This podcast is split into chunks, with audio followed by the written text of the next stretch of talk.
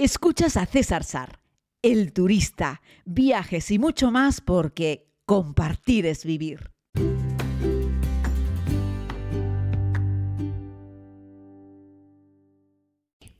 Muy buenos días a todos y a todas, querida comunidad.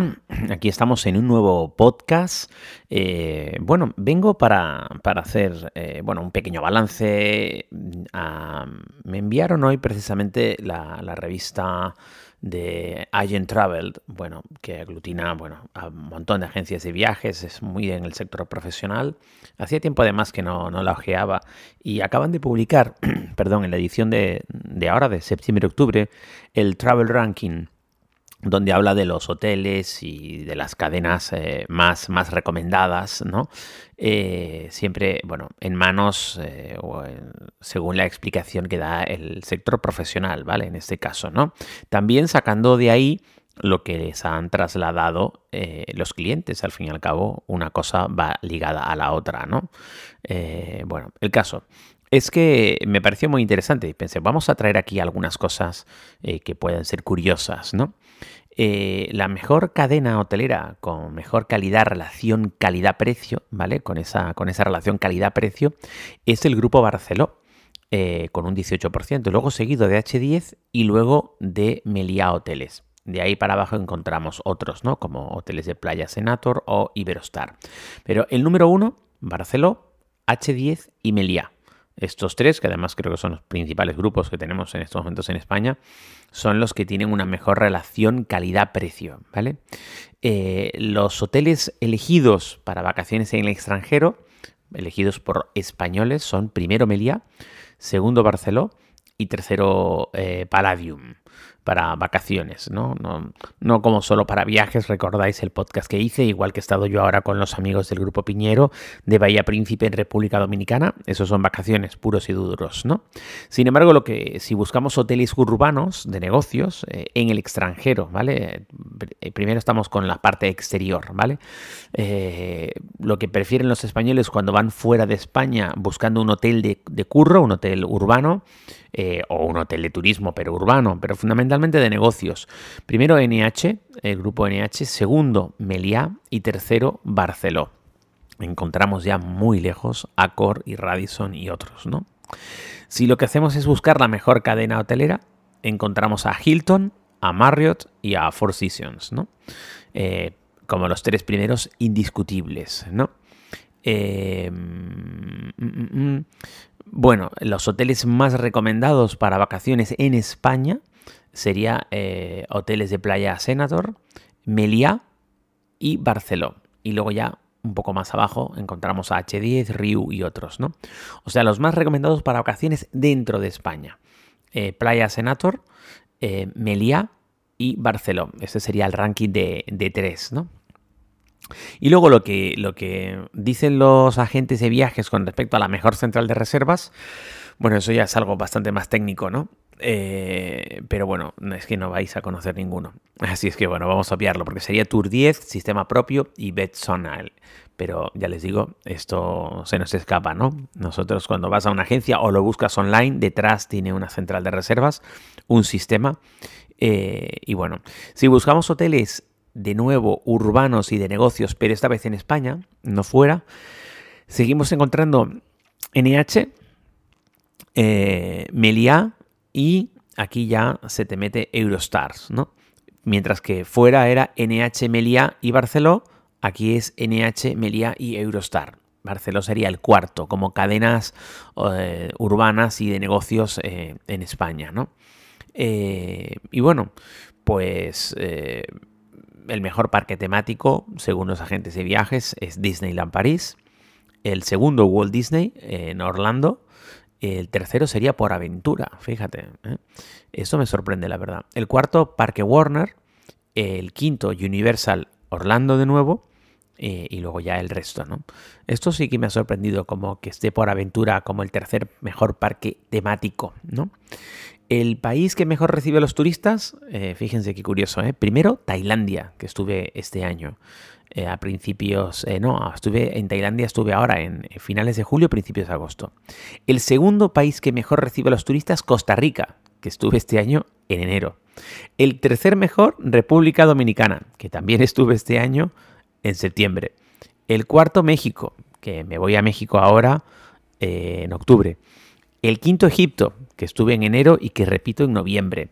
Así es que es curioso porque entre los cinco mejores, en los cinco países que mejor reciben a los turistas, he estado en los cinco este mismo año, ¿no? Así es que debe, ser que por eso tengo tan, buena energía. Bueno, eh, eh, la compañía Rentacar que más vende es, eh, bueno, Flexible Audio, Autos, que esto no sé quiénes son, no sé si sale de ahí rentalcars.com o no tengo muy claro quién está detrás de Flexible Audios, Autos, perdón. Luego está Europcar, Hertz, Avis y Six. Europcar, Hertz, Avis y Six serían las, las Rentacar eh, más, más vendidas eh, por los agentes de viajes, ¿no? La comunidad autónoma que mejor recibe el turista es primero Andalucía, con un 45% y segundo Canarias con un 13%. Madrid en tercer lugar con un 7%. Pero fíjense qué diferencia. ¿eh? Andalucía 45% como la comunidad que mejor recibe un turista. Canarias un 13%. Vale, Canarias está en segundo puesto, pero está lejísimos de Andalucía. Es decir, los andaluces eh, reciben a los turistas como nadie, según este estudio, ¿no? Eh, la ciudad española con mayor atractivo turístico hay un empate, Madrid 25, Barcelona 25 y en tercer lugar tenemos que irnos a Granada y en cuarto a Sevilla y en quinto a Toledo. O sea, Madrid y Barcelona con un 25% son las ciudades con un mayor atractivo turístico y luego ya Granada, ¿no? Eh, ¿Qué más? La ciudad extranjera con mayor atractivo turístico. Pues mira, primero tenemos a París con un 38, eh, Nueva York con un 20, Roma con un 13, Praga con un 7, Londres con un 5, París, Nueva York, Roma, Praga, Londres. Serían las ciudades con mayor atractivo turístico, siempre pensando en el mercado, en el mercado español, en el público español, que, bueno, que es el que recoge pues este estudio hecho entre las agencias de viajes eh, en nuestro país y que habla pues sobre lo que preferimos los viajeros en relación con el trato que la relación que tenemos con las agencias a la hora de elegir hoteles de vacaciones o de trabajo en el extranjero o en España en función de las cadenas hoteleras, eh, en función de lo que vayamos a hacer, de si es fuera o si es dentro, y bueno, también pues dónde nos reciben mejor, a qué lugares nos gusta ir más, cuáles son los mejores parques temáticos, eh, bueno, y qué países son los que mejor reciben al turista, que ya insisto, Tailandia, Costa Rica, República Dominicana, México y Egipto serían los países que mejor reciben a los turistas y las comunidades que mejor reciben a los turistas, Andalucía, Canarias, Madrid, Galicia y Cataluña, serían las cinco regiones que mejor reciben a los turistas. Así es que bueno, nada, era un podcast breve, es que estaba aquí dándole una lectura a, esa revista. Eh, que me, bueno, me pareció interesante. Hablé un montón de cosas como muy técnicas, muy como del sector turístico. Eh, pero bueno, esto me parecía que podía ser interesante, ya que se habían currado pues un trabajito para, para hacer este tema pues pensé yo que podía ser interesante traerlo aquí al podcast para hacer simplemente una pequeña, una pequeña reflexión. Decirles que, algunas cadenas hoteleras eh, ya han hablado de que han cerrado, van a cerrar el año como simplemente un 15% por debajo de toda la ocupación hotelera que tuvieron en el 2019. Eso quiere decir que también se están recuperando a pasos agigantados.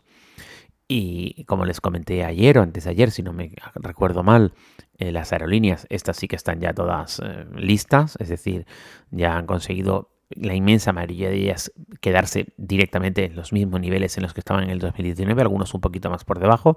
Y lo único que les pedí ayer al final del podcast era, oye, por favor, a ver si podemos ir ya poco a poco recuperando los precios del 2019, porque tampoco crean ustedes que el músculo eh, de ahorro de las familias, ahora que viene la crisis, va a soportarlo mucho más. La gente que le costó más salir, eh, algunos salieron el 21 y casi todos han salido ya en el 22. En el 22 ya casi nadie se ha quedado en casa por miedo al tema de la pandemia y toda la gente que ha estado dos años o un poco más encerrada en casa tenía un poco de dinero ahorrado y se lo ha gastado ese 2022 sin irse de viaje.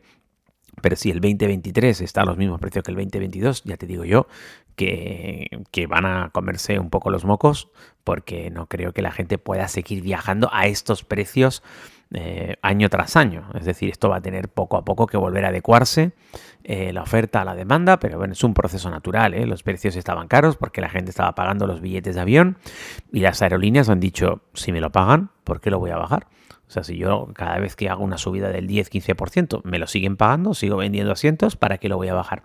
Así es que nada, las aerolíneas se están dedicando a recuperar las pérdidas que fueron cuantiosísimas durante la pandemia en este 2021, 2022 y los primeros meses del 2023, pero ya, ya hay estudios que dicen que para el segundo semestre del 2023 eh, las cosas van a volver a su cauce y vamos a volver a encontrar grandes ofertas para volar y el mercado aeronáutico va a regresar a, donde estaba y donde yo creo que tienen que estar. Yo sé que hay un montón de gente que lo que dice es que hay que subir los precios de avión y tal y cual para que la gente viaje menos.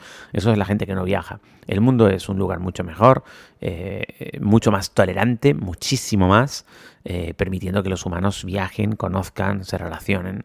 Pero vamos, sin lugar a dudas. Y además los viajes se han democratizado, como hice en un podcast que hablé un poco sobre ese pequeño estudio que hice para la publicación de un libro que me pidió la Universidad de La Laguna. Eh, se ha democratizado la aviación, los viajes. Antes solamente viajaban los ricos, ahora viaja afortunadamente todo el mundo. Y gracias a Dios. Y yo sé que vemos las cosas muy mal por la guerra de Ucrania, etcétera, pero se, insisto de nuevo, estamos viviendo el mayor periodo de paz y de prosperidad de la historia de la humanidad.